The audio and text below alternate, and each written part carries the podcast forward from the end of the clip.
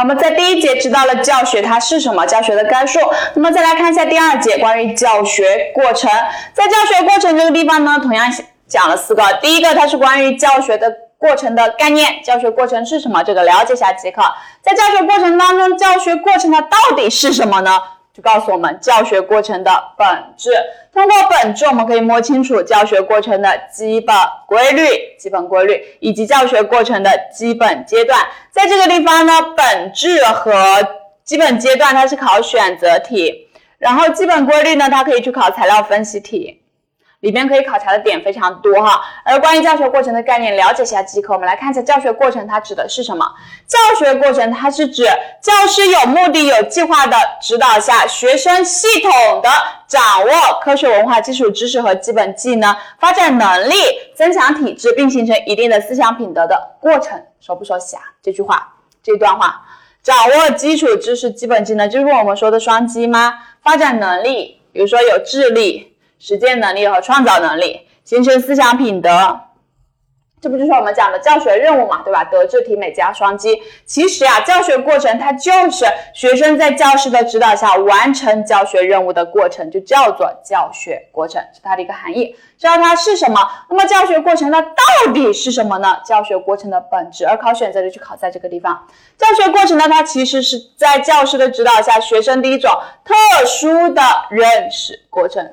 教学过程是一种认识过程，而且是一种特殊的认识过程，也是一个促进学生身心发展、身心全面发展的过程。因为前面讲到了，教学过程它是在教师有目的、有计划的指导下，学生去完成那么多，正好培养他的德智体美，是一种全面发展的。过程，而考选择题考在哪个地方呢？考在这个特殊。为什么说它特殊呢？我们来看一下特殊性的表现。首先，我们所学的在教学过程当中所学的东西是直接经验还是间接经验？你会发现我们主要学习的书本的知识吧，书本的知识是属于间接经验，你自己去探索的属于直接经验。所以我们主要学习的是是间接经验，那么就有第一个特点，它是表现为认识的间接性，认识的间接性。而第二，我们要学这个知识是在教师和学生的交往过程当中而进行的，所以它有一种交往性。交往性，赫尔巴特还提到过一句话，他说：“教学永远具有教育性，就是教书育人，体现了我们这样一个教育性，认识它具有教育性。”而我们学知识，你会发现，我们如果自己去自学这本书，可能要学到。一个月、两个月、三个月，甚至更长时间。而一本书，当有老师教你的话，你可能两天、三天、五天、十天就已经学会了，说明这个认识它是简洁性的，它是有指导性的认识。认识起来会更快。记住注意一下考选择题教学过程特殊性的表现，体现为这四个：间接性、交往性、教育性和简洁性。知道有这四个，以及这四个指的是什么就可以了哈。我们通过这个本质呢，就可以摸清楚教学过程的基本规律。重点的就来了。好，前面也提到了，学生学的是什么经验啊？间接经验。那么是不是只有间接经验呢？不是这样的，有些时候也需要我们自己去探索。所以它是直接经验和间接经验相结合，相结合。在这里就要注意一下间接经验和直接经验相结合这里之间的关系。这里会考选择题，会问到间接经验与直接经验它们是什么样的一个关系？我们就要知道，我们学习的呢，主要是以间接经验为主。直接经验为辅，间接经验的学习呢，要有直接经验为基础为基础。如果在选项里面你看到说学生学习的主要是间接经验，你要知道它是对的，主要学习是间接经验。好，是关于我们第一个。那么掌握了这么多知识，不仅要有知识，还要有什么呀？还要有能力。所以是掌握知识与发展智力相统一，与发展智力相统一。有的人我们就会听到两种观点，第一，哎，学那么多东西有什么用？能力才是最重要的。还有一种就是，不要管那些乱七八糟的，好好去学习学知识。由此啊，在我们的社会上面，在我们的教育史上面就有两种理论，一种呢叫做形式教育论，就是只注重智力的发展；一种呢叫做实质教育论，只注重对学生知识的传授。这里就会去考察选择题，问只重视智力的发展属于什么论？形式教育论，它只注重这样一种形式，只注重对学生知识的传授，属于什么呢？实质教育论，因为我们教学它就是要教知识嘛，它是一种实质教育。这里注意一下选择题。好，是关于知识和发展智力之间的关系。那么我是不是拥有了一定的知识，掌握了一定的知识，就会形成相应的智力呢？不是这样的。比如说我们以前读初中、读高中都能看懂电路图，但是我们每个人都能装电路吗？不会。我们只是掌握了这个知识，但是却不具备这项智力，对吧？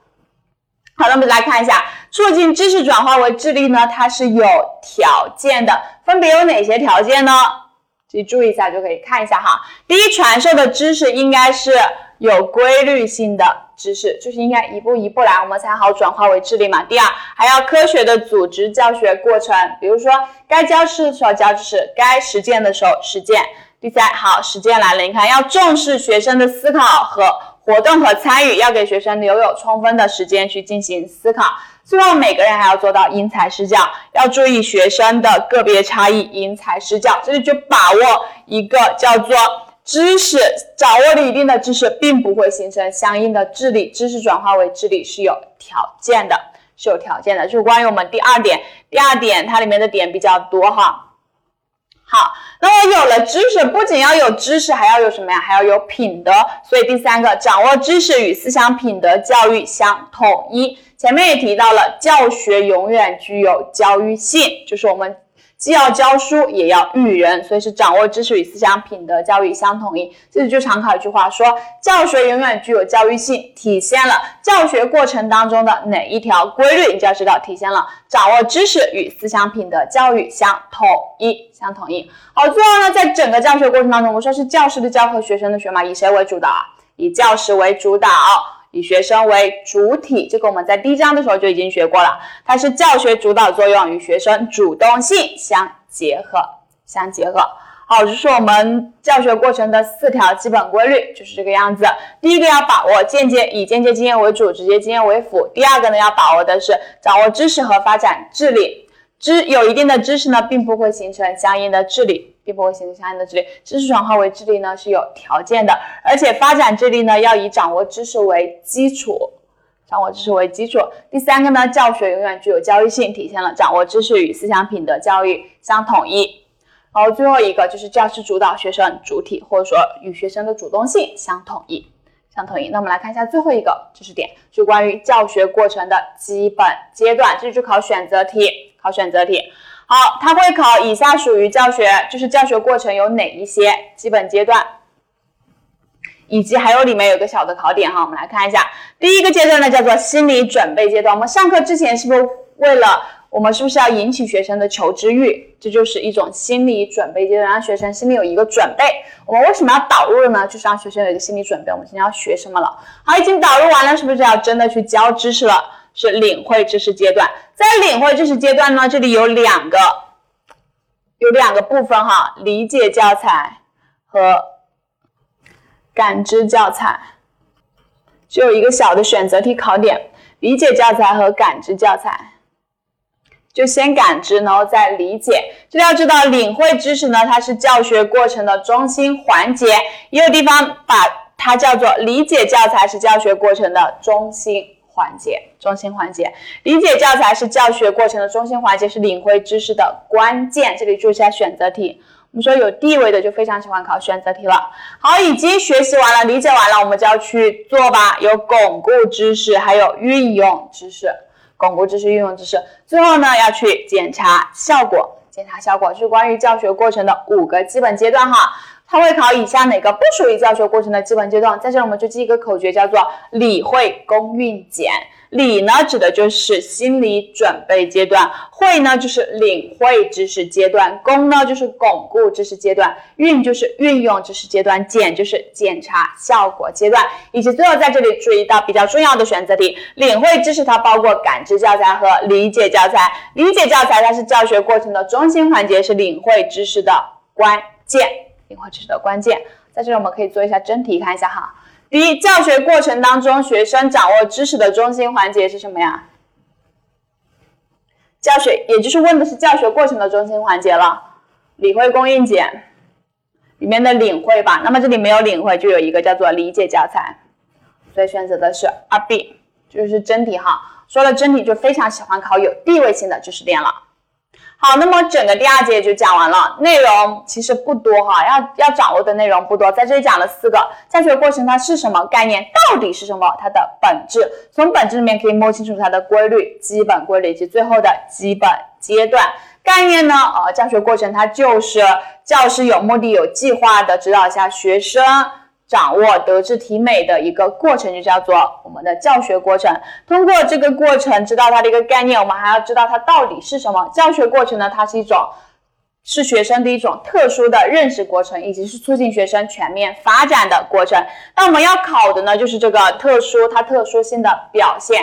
首先，我们学习的是间接经验，学习的书本的知识，所以它有间接性，是在教师和学生双。边的一个互动交往的过程当中形成的，所以有一种交往性。教学永远具有教育性，所以它有教育性，还是有教师指导，有教师指导学习起来会更快更简洁，所以是简洁性。四个是简洁性，注意一下选择题即可。通过本质呢，我们可以摸清楚教学过程的规律，有四条规律：直接经验与间接经验相结合，以直接经验。为辅，间接经验为主，掌握知识与发展智力相统一，就要注意一下知识和智力之间的一个关系。掌握了知识，并不会形成相应的智力，相应的智力。第三个呢，就是掌握知识与思想品德教育相统一，就考赫尔巴特的教学永远具有教育性，以及最后是以学生。为主体，教师为主导，教师为主导。然后教学过程的基本阶段呢，一个口诀就解决了，叫做理会公运检。理就是心理准备阶段，会就是领会阶段，公就是巩固阶段，运就是运用阶段，检就是检查效果阶段。然后要把握的就是领会知识阶段，它包括感知教材和理解教材。理解教材是教学过程的中心环节。